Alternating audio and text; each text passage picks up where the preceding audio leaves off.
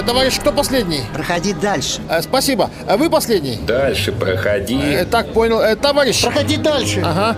Гражданин. Проходи дальше. О-оу. Девушка. Проходи дальше. Да что ж такое? Э, Дальше проходи. э, понял. За мной будешь. А что дают? Лапшу! Ура! Лапша! Ну, привет всем! А сегодня у нас оказывается... Вот я шел в студию и узнал, там, слушая радио в наушнике, и я подумал, наверное, слушатели будут ждать от сегодняшней лапши, ну, чего-нибудь такого, какого-нибудь такого гы-гы-гы-гы-гы, га-га-га-га, вот что-нибудь такое, какой-нибудь фигни всяких шуточек, прибауточек, хохмочек и так далее. Так вот, так вот, не дождетесь. Я уже не раз отмечал, что мне по барабану вообще все эти э, дни, там, какие-то даты, какие-то вехи. Помните, Павел в послании к римлянам написал о том, что одни люди различают дни, другие не различают. Так вот, это мой случай. Для меня, ну что там, скажем, 6 июня там, или 23 января, например. Какой-то умник придумал всем ржать и друг друга подкалывать и разыгрывать. И вот все должны как по команде этим заниматься. Какие-то тетки придумали 8 марта обязательно их там поздравлять, там цветы дарить, комплименты говорить.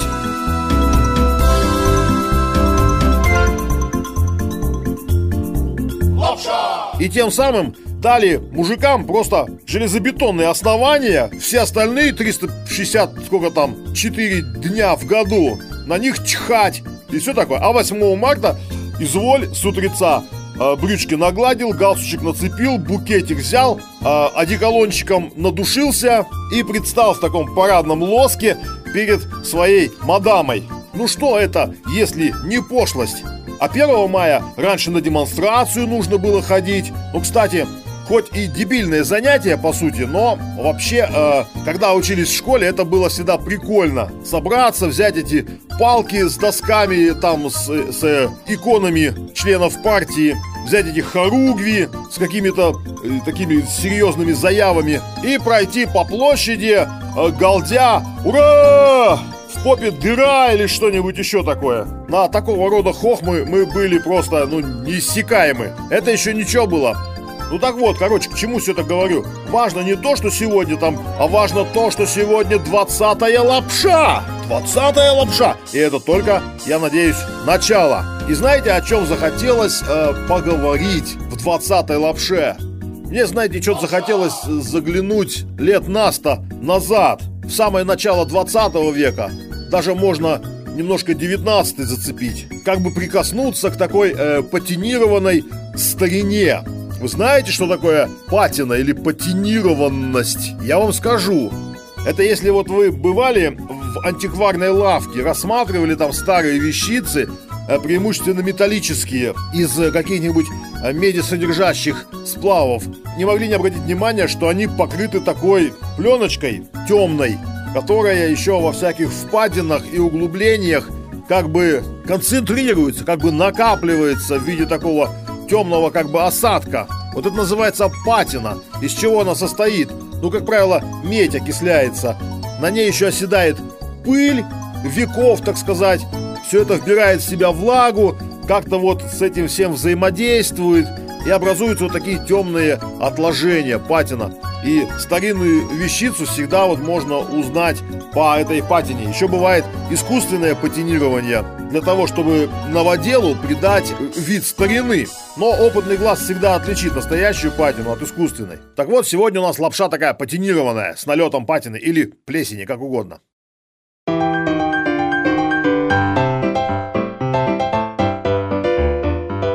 Знаете, мудрый экклесиаст однажды сказал – Вообще Екклесиаста, кстати, цитировать очень удобно, потому что не все знают, что Екклесиаст это из Библии. Э, часто люди там интеллигентные, культурные, там театралы какие-нибудь или артисты любят говорить с таким умным видом, как сказал Экклесиаст, как будто Экклесиаст какой-то античный философ. То есть они сами не знают, цитируя Экклесиаста, где-то там выдернутую цитатку, где-то ими подсмотренную, сами не знают, что цитируют Священное Писание. Вот я тоже процитирую Экклесиаста. Он сказал такие слова «Что было, то и будет». И что делалось, то и будет делаться, и нет ничего нового под солнцем. Бывает нечто, о чем говорят, смотри, вот это новое, но это уже баян. Но Екклесиаст не знал, что такое баян. Это же уже словечко такое современное из э, подонковского интернетского сленга.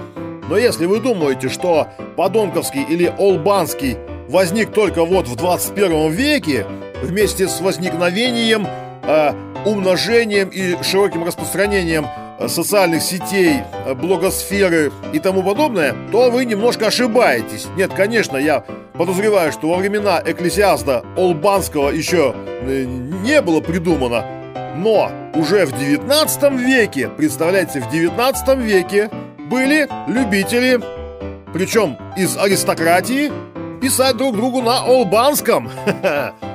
Например, у Тынянова в романе «Кюхля» это о Кюхельбекере, говорится о соседе э, Кюхельбекера по заключению, юном, бесшабашном, удалом князе Оболенском, который впоследствии был лишен всех званий и сослан в Сибирь. Так вот он, будучи человеком высокообразованным, конечно, блестяще э, владеющий э, словесностью, также хорошо знавший французский, разумеется, он писал друзьям письма на олбанском. Вот, постараюсь, э, сохраняя его орфографию, процитировать фрагмент одного из таких писем.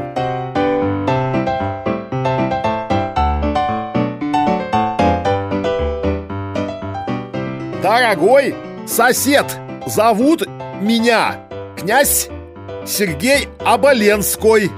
Я штаб-ротмистр гусарского полка. Сижу, черт один, э, знает за что, будь то за картеж и рулетку. А главнейшее, что побил командира, а начальнику дивизии барону Будбергу написал официальное письмо, что он холуй царской сидел в Свиябурге уже год целой. Сколько продержут в этой яме, бог знает. Ну как вам ранний Олбанский? Я ж говорю, то есть Экклесиаст говорит, скажешь что-нибудь, о, новое, а это баян.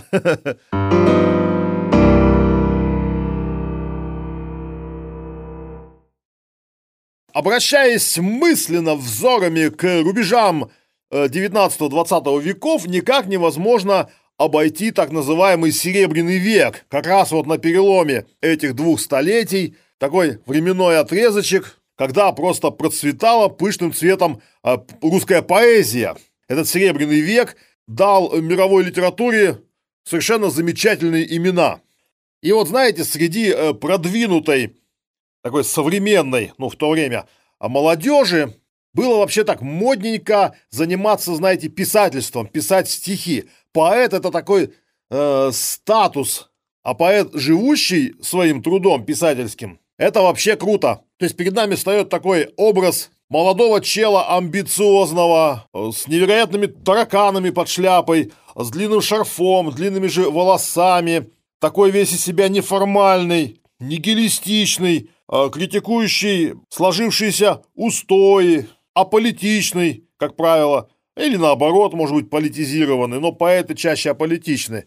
Ну, то есть узнаете, да, современная молодежь, в общем-то, недалеко ушла. Да и в мои годы юные те же самые в молодежи настроения и мира э, понимания. Ну, молодежь всегда, в принципе, одинакова, во все времена. Ну, просто тогда поэзия, сегодня интернет. Я же говорю, баян, ничего нового. Так вот, э, такому поэту, который живет от своих трудов, ну, надо сказать, что большинство из них довольно кисло от своих поэтических трудов жило. На фоне мастодонтов поэзии эти юные выскочки, конечно, выглядели бледно, но тем не менее, если уж живешь этим, тогда, значит, э, должен какой-то быть постоянный источник творческой энергии, образов, ну, то есть вдохновения, одним словом. А если его нет, если ты не какой-то там оторванный от реальности, парящий в облаках, пиит, а обычный чел, который ходит по земле и морает об нее ноги, и тебя заедает быт, отношения с людьми подчас непростые, свои собственные там неудовлетворенные амбиции, несбывшиеся желания, сварливая жена, если, не дай бог, такая уже завелась, то какая тут к лешему поэзия, какое вдохновение? И если возглас э, в свой адрес «Да вы, батенька, писака» можно было считать э, комплиментом, то участливое «исписался» так, с понимающим киванием головы, это, конечно, ну, оскорбление. Вот про такого исписавшегося поэта Саша Черный в 908 году написал замечательные строки. Причем там мелькают два имени. Пильский – это Петр Моисеевич Пильский, известный литератор, публицист, ну, общественный деятель и литературный театральный критик. Фигура в Петербурге весьма влиятельная, личность, чье мнение могло начинающему поэту дать, так сказать, будущность и надежду или э, заживо похоронить. И другое имя Вакс Калошин. Ну, понятно, что это прозвище, данное друзьями, и не только друзьями, известному в то время поэту Максимилиану Волошину, к чьему мнению в литературных кругах также прислушивались. Итак, Саша Черный «Переутомление» посвящается исписавшимся популярностям. Я похож на родильницу. Я готов скрежетать. Проклинаю чернильницу и чернильницы мать. Патлы дыбом взлохмачены. Отупел, как овца. А, все рифмы страчены до конца. До конца. Мне правда нечего сказать сегодня, как всегда. Но этим не был я смущен, поверьте, никогда. Рожал словечки и слова, и рифмы к ним рожал. И в жизнерадостных стихах, как же ребенок, ржал. Паралич спинного мозга? Врешь, не сдамся. Пень, мигрень, бебель, стебель, мозга, розга, юбка, губка, тень, тюлень. Рифму, рифму, иссякаю, к рифме тему сам найду. Ногти в бешенстве кусаю и в бессильном трансе жду. Иссяк. Что будет с моей популярностью? Иссяк! Что будет с моим кошельком? А, назовет меня Пильский дешевой бездарностью! А вас Калошин разбитым горшком! Нет, не сдамся! Папа, мама, дратва, жатва, кровь, любовь, драма, рама, панорама, кровь, свекровь, морковь, носки.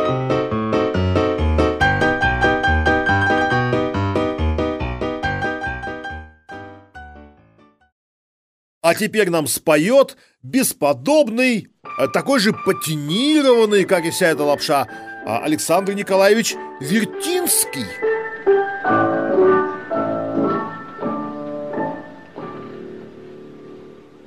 Разве можно от женщины требовать многого? Вы так мило танцуете, вас есть. От вас и не ждут поведения строгого. Никому не мешает ваш муж стоит. Только не надо играть в загадочность и делать из жизни ревен трист. Это все чепуха, да и ваша порядочность это тоже кокетливый фиговый лист.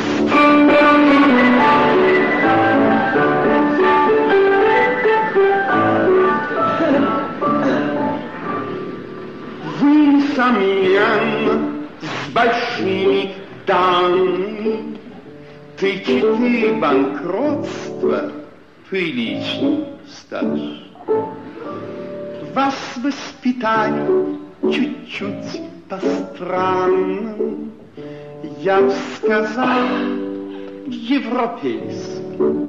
Фокстрот и пляж. Я вас так понимаю, я так вам сочувствую. Я готов разодраться на сто частей Восемнадцатый раз я спокойно присутствую При одной из обычных для вас смертей.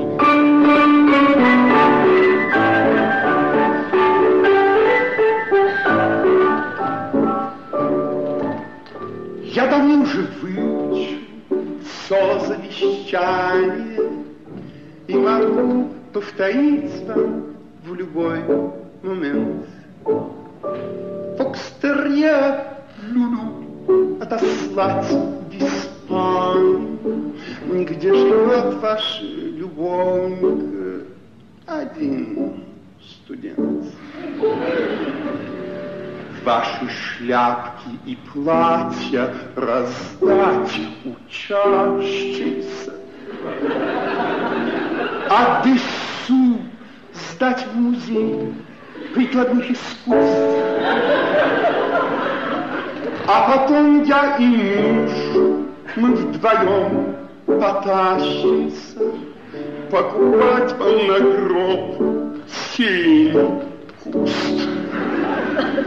Разве можно от женщины требовать многого? Там, где глупость божественна, ум ничто. Ну, раньше публика выражала свои восторги криками «Бис! Браво!», а сегодня респект и уважуха. Автор жжешь, пиши чё. Когда читаешь газеты столетней давности, то снова и снова убеждаешься в том, что все-таки мудрый экклесиаст был прав. Нет ничего нового под солнцем. Что происходит сегодня, то и происходило сто лет назад, и есть основания думать, что и гораздо раньше. Давайте почитаем некоторые выдержки из санкт-петербургских газет 1913 года.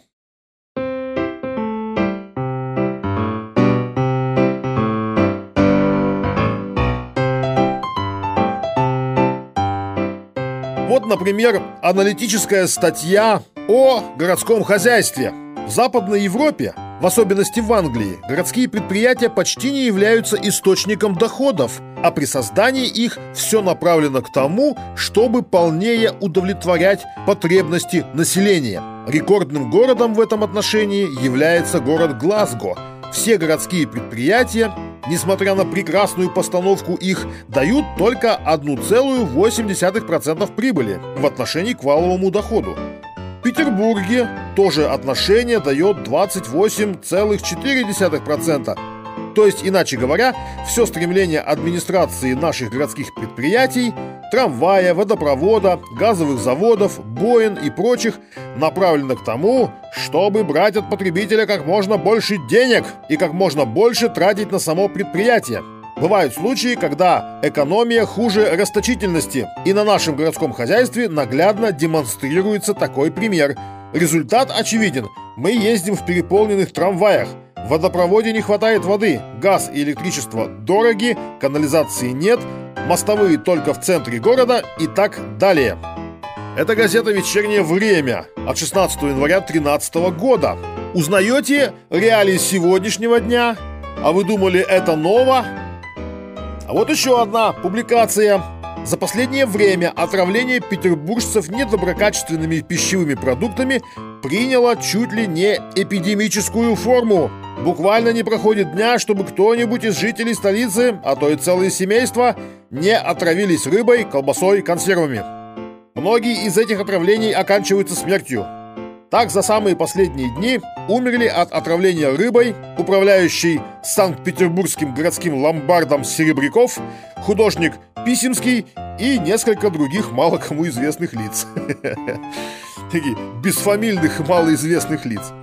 Санитарная комиссия довела до сведения городской думы, что ввиду наступающего праздника Пасхи, когда ввоз в столицу разных пищевых продуктов достигает чудовищных размеров, она не в состоянии произвести осмотр этих припасов наличными торгово-санитарными врачами и потому просит ассигновать 2000 рублей на приглашение 20 временных врачей к Пасхе и такую же сумму на приглашение временных врачей к празднику Рождества. То есть 20 врачей по 100 рублей себе на Пасху и на Рождество заработают. А вот э, ведомости Санкт-Петербургского градоначальства, 13 год. В столице много людей без определенного места жительства, самовольно приехавших. А вы думали, что понятие «бомж» — это новое что-то, да? Что-то такое постперестроечное? Экклесиаст бы вам сказал «Баян, все баян». А вот криминальные сводки. В 4 часа утра громилы были, так и написано громилы, громилы были замечены на крыше дворца Ее Императорского Высочества Великой княгини Марии Павловны на улице Миллионной, номер 27. Задержать удалось только одного. Интересно, что громилы, вот такое название, да? Э, официальное газетное название «Громилы». Что громилы делали на крыше дворца и императорского высочества? Не иначе хотели разобрать дымоход и проникнуть в опочивальню принцессы. Да. Интересно, главное, и адрес точно сообщается. Пожалуйста, улица Миллионная, 27. Милости просим. Дымоход уже частично разобран. Кто желает продолжить? А вот, Ограбив почти все дачи в Левашово, громилы перенесли свою деятельность на соседнюю станцию Графская. Наиболее дерзкий налет громил был совершен на дачу Федорова на Ольгинской улице. Забравшись в сад, громилы проникли на террасу и начали взламывать дверь. Но были замечены дачниками, поднявшими крик – Громилы развязно вступили в пререкание с датчиками. Интересно, в каких выражениях это развязное пререкание происходило. И, уходя, заявили, что они все равно еще как-нибудь нагрянут. Громила Шварценеггер I'll be back Его дело живет и побеждает И все, Баян Это уже было Интересно, Э, дачники Графской решили на собственные средства нанять вооруженных стражников, так как местной полиции, по-видимому, борьба с громилами совершенно не под силу. Да, я видал, в элитных домах э, сидят в подъездах охранники, вооруженные травматическим оружием, нанятые на собственные средства жильцов дома. Поскольку у нас реально ментам борьба с громилами совершенно не под силу. «Нет ничего нового под солнцем, все баян», — сказал Экклесиаст. А вот про мошенников, про мошенников интересно. Э, в доме номер 24 по третьей Рождественской улице живет помощник кассира губернского взаимного кредитного общества Журавлев. Сегодня, спустя два часа по уходу его на службу, в квартиру, в которой находилась только хозяйка ее, явился прилично одетый господин он отрекомендовался доктором и заявил Журавлевой, что час назад на углу Невского и Садовой трамваем был изувечен ее муж. Случайно проходя мимо, доктор принял в нем горячее участие, оказал первую помощь и доставил в Обуховскую больницу. Журавлева упала в обморок. Какие дамы тогда были чувствительные. Доктор привел ее в чувство и поспешил по своим делам. В больнице Журавлева, конечно, никого не нашла, зато пока она отсутствовала, квартиру ограбили. Баян все сказал Екклесиаст. Все это сегодня происходит на каждом шагу. А вот еще смотрите. Жители заречных частей города возбуждают ходатайство перед новым городским головою Толстым об упорядочении торговли на открытых рынках Петербурга, захваченных целиком торговцами-маклаками. Знаете, кто такие маклаки?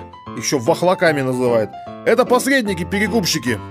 А, значит, захваченных торговцами-маклаками, совершенно вытеснившими с площадок приезжающих из окрестных деревень крестьян с зеленью, ягодами и тому подобными продуктами, для которых первоначально и были открыты эти площадки – в заявлении указывается, что заполнение столичных рынков маклаками и есть главная причина вздорожания всех предметов первой необходимости.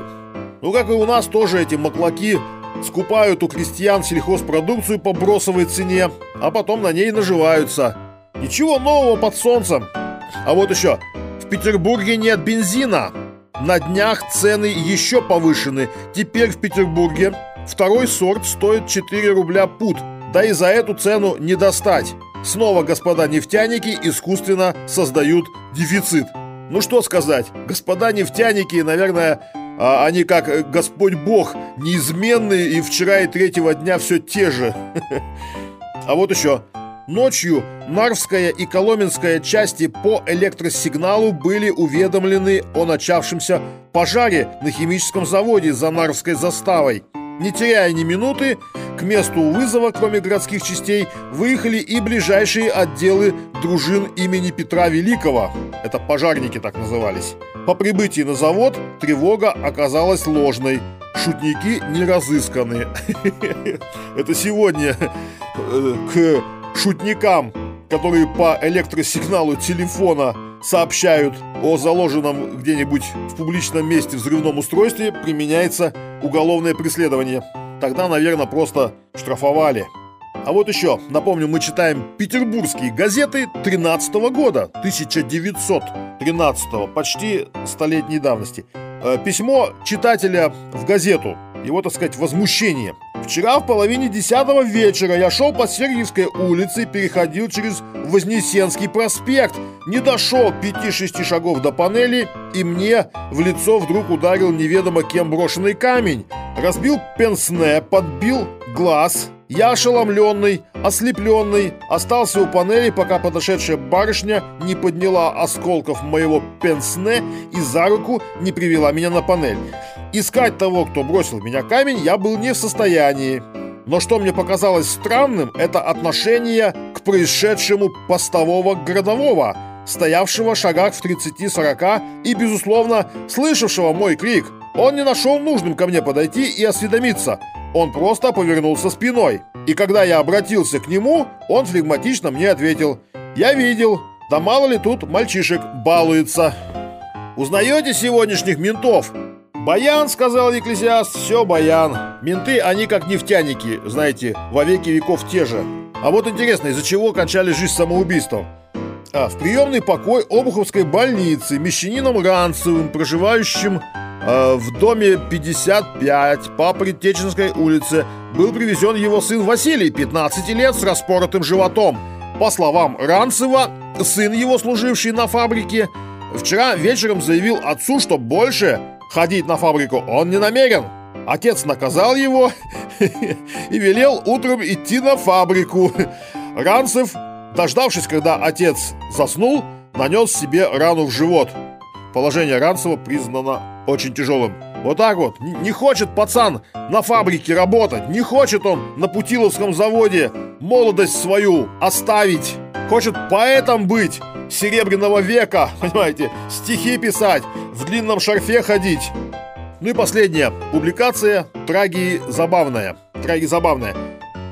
В доме номер 8 по 19 линии Васильевского острова а после встречи Нового года у родных студент Березин, 23 лет, запершись у себя в комнате, выстрелом из револьвера нанес себе тяжкую рану в левую сторону груди. Он оставил записку «Чувствую, что год будет роковым для меня, потому что кончается цифрой 13. Иду навстречу смерти. Пусть другие веселятся». Ребята, я вам скажу, что вся эта нумерология 13, там три шестерки и так далее, все это фигня. Ну, может быть, и не фигня, но из-за этого стреляться точно не стоит. И что бы там ни говорили про 2014 год, люди, держите себя в руках. Я думаю, что лапша будет и в 2014 году, ну а раз будет лапша, то, право же, стоит жить.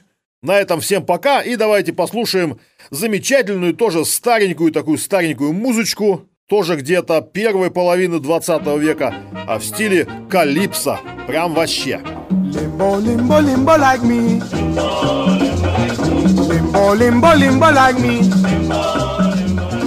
Big one, small one, and those like me. And if your girlfriend is playing too slow, teach her to limbo and watch her go. Listen now to your souvenir from the club called a Junkeroo. There they sing and do their dance. There's a limbo as it chants. Here's Sweet Richard, the cool, cool one. He limbos more than anyone. He limbos left and he limbos right till he goes out of sight. Oh, limbo, limbo, limbo like me.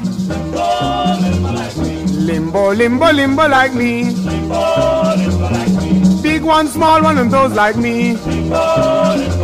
And if your girlfriend is playing too slow, teach her to limbo and watch her go. Peanuts tail of the bongo king plays his drums at the jonko new. He beats it soft and he beats it loud. He beats it so that he thrills the crowd. But when it comes to the limbo dance, he moves so fast, he bursts his path. He limbos left and he limbos right till he goes out of sight. Oh, limbo, limbo, limbo like me. Limbo, limbo, limbo like me. Come on, girl, and limbo with me. Yes, limbo.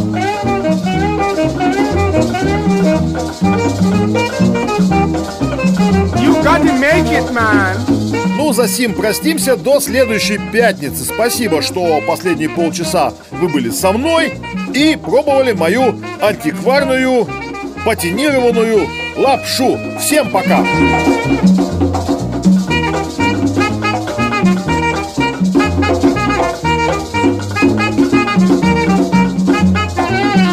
Limbo, limbo, limbo like me. Limbo, limbo, limbo like me. Big one, small one, and those like me. And if your girlfriend is playing too slow, teach her to limbo and watch her go. Here's the boss of the Jungle New. He drinks more than the customers do. He's a painter and sculptor too, but don't let him do a bust of you. To dance the limbo, he's very well geared. He gets under the stick by the breath of his beard. He limbos left and he limbos right till he goes out of sight. Oh, limbo, limbo, limbo like me. Limbo, limbo, limbo like me. I want a girl to limbo with me. Come on, girl, and limbo with me. Make we limbo up and limbo down. Limbo.